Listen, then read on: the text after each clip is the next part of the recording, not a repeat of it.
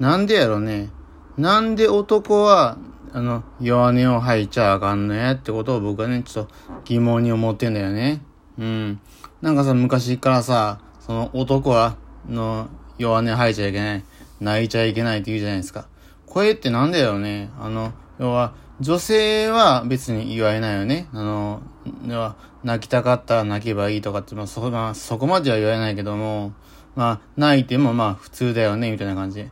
で、男だと弱音を吐くな、泣くなっていうね、ことなと。で、でまあ、こういったね、まあ、し、思想が、まあ、広まっているからこそ、の、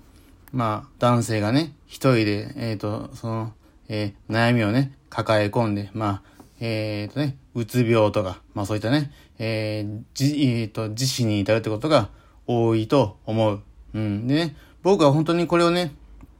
えー、憂いていて、まあこういったこういった状況をね、だからその、ツイッターとか、このインスタとかでまあ、拡散するんだけども、それでもね、あんまり、あの、反応がないということで、まあ、日本人自体っていうかその、日本の社会自体がね、こういったその弱者に対する、そのサポートとか、そういう問題意識が、まあ薄れてるというか、もともと薄いんかなと思ってね、まあシワックスはちょっとまあ悲しく思いました。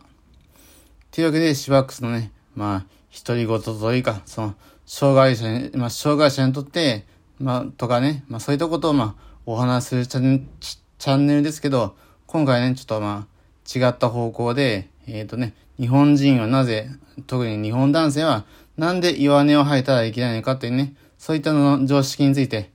語ってみました。では以上、シワクでした。どうも失礼します。バイバイ。